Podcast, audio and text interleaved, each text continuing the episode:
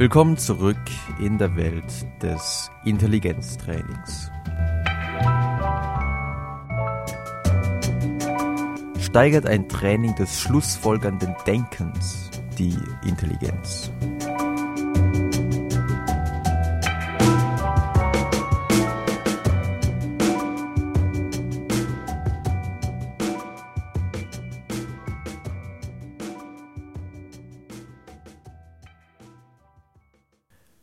Lässt sich das Gehirn trainieren wie ein Muskel? Das ist sicherlich eine der Fragen, die auch Hirnforscher mit am häufigsten gestellt bekommen. Und das ist auch verständlich, denn hinter der Antwort steckt aus motivationaler Sicht eine ganz besondere Brisanz. Denn wenn ich glaube, ja, mein Gehirn ist sowieso schon durch die Gene letzten Endes determiniert und es ist vollkommen egal, wie viel ich lerne und wie viel ich trainiere. Letzten Endes verändert sich da oben doch sowieso nichts. Dann hat es natürlich Auswirkungen darauf, wie viel ich bereit bin, mich anzustrengen. Und zum aktuellen Ermittlungszeitpunkt, ja, angesichts der aktuellen Forschungslage, kann ich und ich denke, viele Hirnforscher würden die Frage mittlerweile ähnlich beantworten, kann ich mit absoluter Sicherheit sagen, die Antwort auf die Frage, lässt sich das Gehirn trainieren wie ein Muskel, muss lauten Ja und Nein. Was? Warum Ja und Nein? Warum so ein uneindeutiges Jein? Können sich die Forscher nicht endlich mal darauf einigen, eine klare Position zu beziehen? Immer dieses differenzierte uneindeutige Jein. Ja, das ist leider so in der Forschung. Man muss einfach viele unterschiedliche Forschungsergebnisse integrieren, um letzten Endes das Gesamtbild zu betrachten. Es ist eben keine Meinungsforschung. Aber ich will mal versuchen zu erklären, warum die Antwort auch in Hinsicht auf das kognitive Training recht differenziert ausfallen muss. Zum einen muss man sagen, das Gehirn lässt sich eben nicht trainieren wie ein Muskel, weil hier die Betonung auf ein Muskel liegt. Das Gehirn verhält sich eben nicht wie ein einziger Muskel und das ist in unserem Körper ja auch nicht anders. Wir haben in unserem Körper ja auch unterschiedlichste Muskeln. Wir haben Muskeln für einen kleinen Finger, für den großen Zeh, wir haben Muskel für den Arm, den Bizeps, den Trizeps. Wir haben unterschiedlichste Muskeln und alle, sofern wir denn bewusst auf sie zugreifen können, können wir trainieren und die werden mit der Zeit dann immer größer, immer stärker, je mehr wir sie benutzen. Und ähnlich verhält es sich eben auch im Gehirn.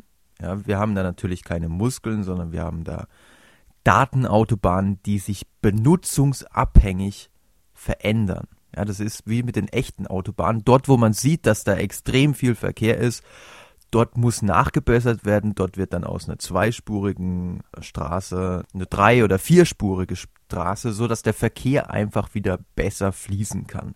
Und im Gehirn äußert sich das Ganze dann durch verbesserte Synapsenstärken oder eventuell durch verbesserte Myelinisierung der Axone. Und so gesehen muss man sagen, ja, das Gehirn verhält sich in manchen Teilen wie ein Muskel die Bereiche, die andauernd gefordert werden, und es muss schon ein bisschen anstrengend sein, die verändern sich auch wirklich benutzungsabhängig. Und dort gibt es Trainingseffekte. Und das Ganze hat man mittlerweile auch schon wunderbar zeigen können. Zum Beispiel konnte man zeigen, dass nach ein paar Wochen Jonglieren sich eindeutig Veränderungen im Gehirn, wenn man die Leute dann in den Hirnscanner reingelegt hat, ergeben haben. Das gleiche hat man auch gefunden für Golf spielen, auch für das Spielen von Musikinstrumenten. Und ein weiteres schönes Beispiel ist das mit dem SMS-Schreiben. Also Leute, die ihren Daumen ganz häufig benutzt haben, um SMS zu schreiben. Bei denen ist das Areal im Gehirn, also wir haben ja in unserem Gehirn bestimmte Areale, die unseren Körper repräsentieren. Bei denen ist das Areal, das für die Daumenrepräsentation zuständig ist, größer. Ja, die haben da sozusagen Knubbel an der Stelle größer als bei den Leuten, die eben das nicht gemacht haben. Das zeigt eindeutig, dass in manchen Teilen sich das Gehirn tatsächlich verhält wie ein Muskel. Nur ist es leider wirklich so differenziert, dass man nicht sagen kann, es gibt jetzt einen Muskel für die gesamte kognitive Leistungsfähigkeit und den müssten wir einfach trainieren und dann haben wir eine bessere Intelligenz. So einfach ist es leider nicht. Also selbst wenn man sagen würde, gut, ein Großteil der Aktivierung, die man beim Lösen von Intelligenztests nachweisen kann oder beim Lösen von Arbeitsgedächtnisaufgaben, findet eben im präfrontalen Kortex statt, muss man doch sagen, dass sich der präfrontale Kortex dann doch wieder aus unterschiedlichen Bereichen zusammensetzt, die dann aktiviert sind oder nicht. Und darüber hinaus muss man sagen, nur weil bei unterschiedlichen Aufgaben die gleichen Teile letzten Endes im Kortex aufleuchten, heißt es noch nicht zwingend, dass wenn ich in der einen Aufgabe besser werde, dass ich dann auch in der anderen Aufgabe besser werde.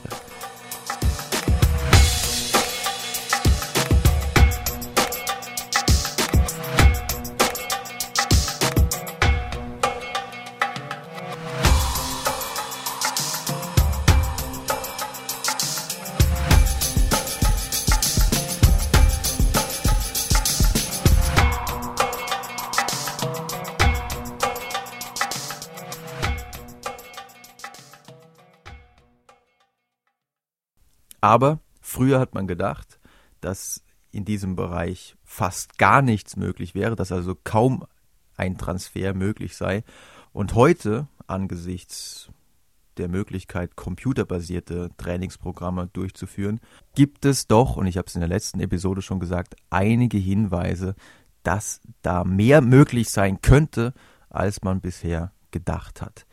Und ein Training, mit dem etwas mehr möglich sein könnte, ist das Training des schlussfolgernden Denkens. Der eine oder der andere wird sagen, Moment mal, das haben wir doch schon mal besprochen. Richtig, und zwar im Zusammenhang mit dem Denktraining für Kinder und Jugendliche von dem bekannten deutschen Psychologen Karl Josef Klauer. Und wir haben damals schon gesehen, dieses Training hat tatsächlich positive Effekte im Durchschnitt, ja, es muss nicht für jeden so stimmen, aber im Durchschnitt hat es positive Effekte auf die Intelligenzleistung von Kindern und Jugendlichen. Worum ging's? Letzten Endes ging es um das Erkennen von Gemeinsamkeiten und Unterschieden und das Erkennen von Regelhaftigkeiten und die Fähigkeit, diese Regeln dann letzten Endes auch wirklich anzuwenden. Ein ganz primitives Beispiel, um das nochmal zu verdeutlichen, wenn ich euch eine Birne, einen Apfel, eine Kirsche und einen Salat hinlegen würde. Und ich euch fragen würde, ja, was passt denn jetzt nicht dazu? Dann würdet ihr sagen, ja gut, ähm, der Salat passt nicht dazu, weil es ein Gemüse ist. Ihr habt also die Regel erkannt. Wir haben hier die, den Zusammenhang, die Gemeinsamkeit von unterschiedlichen Obstsorten, dem äh, Apfel, der Birne und der Kirsche. Und auf der anderen Seite haben wir eben die Gemüsesorte des Salats, der nicht dazu passt. Und solche Operationen, natürlich auch wesentlich komplexerer Art, müssen wir im Alltag immer wieder bewältigen. Und deswegen ist es kein Wunder, dass viele Intelligenztests, insbesondere Tests zur fluiden Intelligenz, im Kern genau diese Fähigkeit messen, nämlich die Fähigkeit des schlussfolgernden Denkens, die Fähigkeit des induktiven Denkens. Und der Grund, warum wir heute nochmal darüber reden wollen, ist, dass in einer 2011 vorgelegten Studie, veröffentlicht in der angesehenen Zeitschrift Developmental Science, das ist wirklich eines der angesehensten psychologischen Journals, da kommt man nur rein, wenn man gewissen Qualitätskriterien entspricht. Der Grund ist, dass in dieser Studie mit einem Training des schlussfolgernden Denkens, im Englischen würde man sagen ein Reasoning-Training, dass damit wirklich gigantische, ja, wirklich, ähm, die Autoren schreiben, so große Effekte ähm, hätte man wohl kaum jemals gefunden. So große Effekte auf die Leistungen in Intelligenztests von Kindern letzten Endes erzeugt werden konnten, dass ich mir gedacht habe, oh, da müssen wir auch mal drüber reden, über diese Studie. Was hat man gemacht? oh je, ich fange schon an zu sprechen wie Manfred Spitzer. Was hat man gemacht? Ähm, man hat mit sieben bis neunjährigen Kindern und Man muss sagen, das waren besondere sieben- bis neunjährige Kinder, nämlich Kinder, bei denen man gedacht hat, die haben bestimmt besonderes Potenzial, sich noch in ihren Leistungen zu verbessern. Der Grund, warum man das gedacht hat, war, dass es Kinder waren von einer relativ schlechten Schule. Also die Schule war im Landesvergleich, das Ganze fand im Übrigen in Amerika statt. Die Schule war im Landesvergleich oder gehört im Landesvergleich zu den schlechtesten 20 Prozent, was die Leistungen der Schüler anging. Und darüber hinaus waren diese sieben- bis neunjährigen Kinder auch noch Kinder, die aus einem Hintergrund mit niedrigem sozioökonomischem Status stammten. Das heißt, die Eltern waren relativ arm. Und man hat gedacht, ja, genau diese Kinder, die müssten doch viel Verbesserungspotenzial haben, weil sie eben noch nicht die idealen Umweltbedingungen bisher, bisher präsentiert bekommen haben. Deshalb hat man mit den Kindern ein Training durchgeführt, das über einen Zeitraum von acht Wochen ging. Und in diesen acht Wochen haben sie jeweils zweimal in der Woche 60 Minuten lang unterschiedlichste Aufgaben und Spiele zum Training des schlussfolgernden Denkens durchgeführt. Im Durchschnitt haben die Kinder letzten Endes zwölf bis circa 13 Stunden wirklich trainiert. Jetzt wird der eine oder andere sagen, Moment mal, zweimal in der Woche und das acht Wochen lang, das müsste doch 16 Stunden ergeben.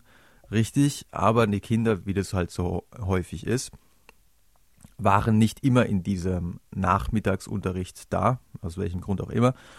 Und deswegen haben sie im Durchschnitt eben 12 bis 13 Stunden trainiert. Was haben sie trainiert?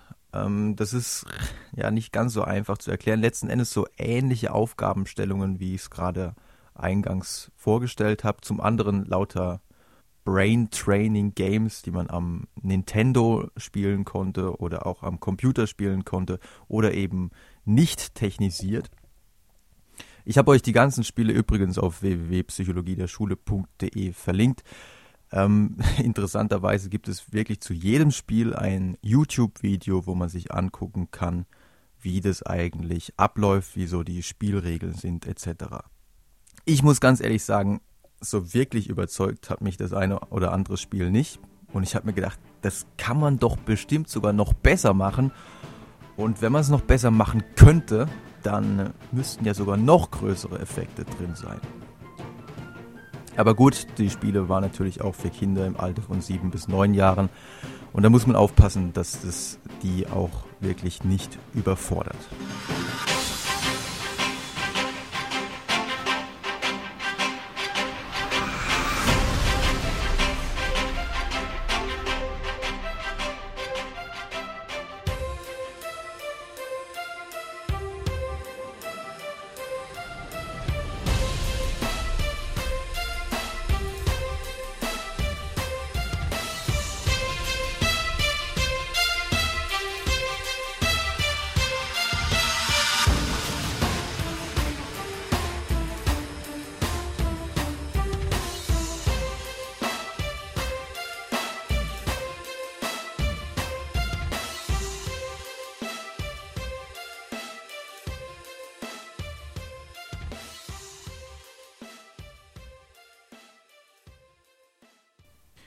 Die Kinder haben also im Durchschnitt 12 bis 13 Stunden trainiert. Natürlich gab es auch eine Kontrollgruppe, die ein Processing Speed Training erhalten hat.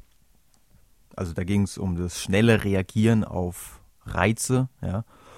Und durch diese 12 bis 13 Stunden, ich meine, 12 bis 13 Stunden, das ist jetzt wirklich nicht die Welt, das ist in etwa das, was jemand, was das eine oder andere Kind innerhalb von zwei, drei Tagen vom Fernseher sitzt, ja.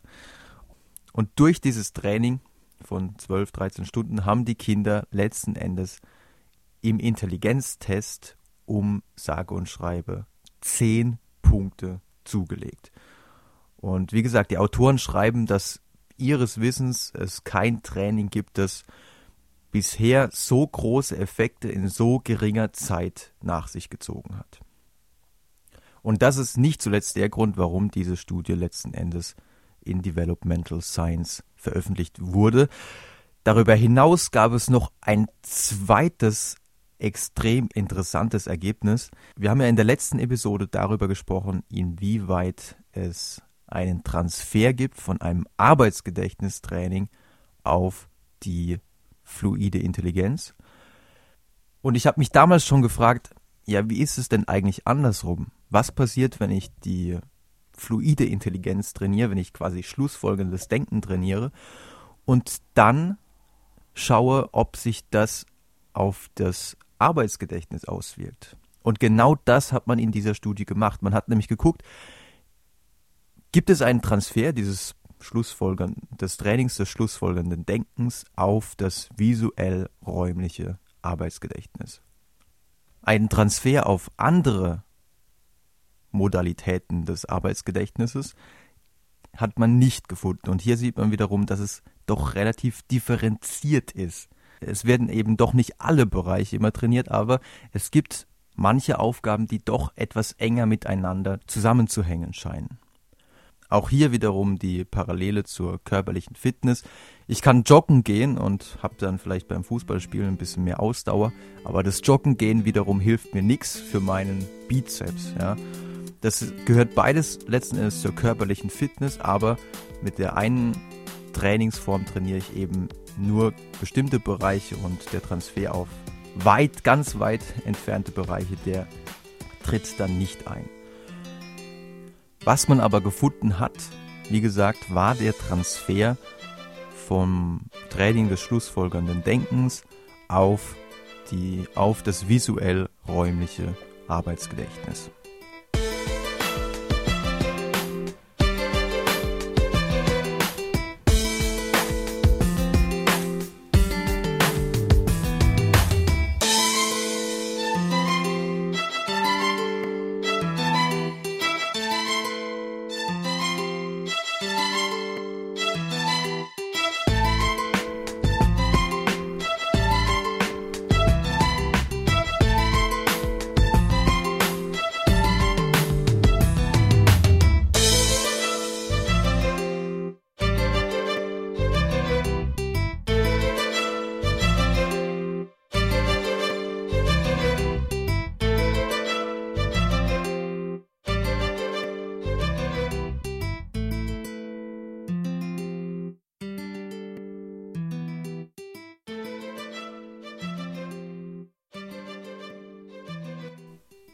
Auch wenn das alles auf den ersten Blick durchaus eindrucksvoll klingt, muss man doch sagen, dass man in Hinsicht auf die gigantischen Verbesserungen der Kinder im Intelligenztest bedenken muss, dass sie in dem Training durchaus teilweise Aufgaben zu bearbeiten hatten, die denen, die man im Intelligenztest bearbeitet, nicht so unähnlich waren.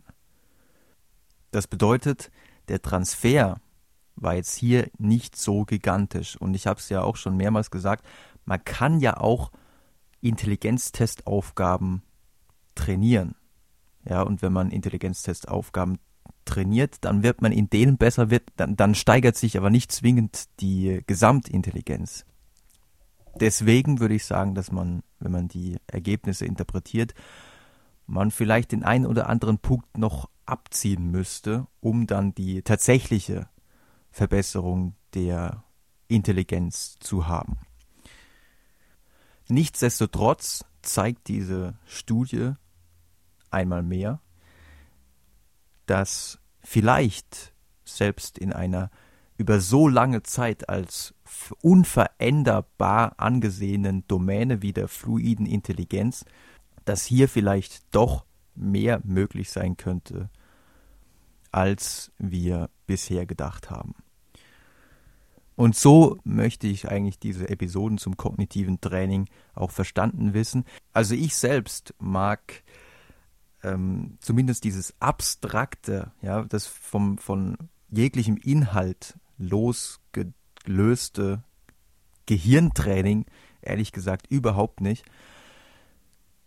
weil es eben weitgehend sinnfrei ist. Ich würde mit Kindern dann doch lieber konkret das lernen, wo sie auch letzten Endes Erfolge in der realen Welt relativ schnell ob das jetzt Mathe ist oder ob das jetzt Englisch ist oder ob das jetzt Fußball oder Klavierspielen ist, ganz egal. Entscheidend ist, was auch immer wir lernen, was auch immer wir trainieren, es kommt letzten Endes zu Veränderungen im Gehirn. Unser Gehirn ist nicht durch die Gene festgesetzt, unser Gehirn ist plastisch.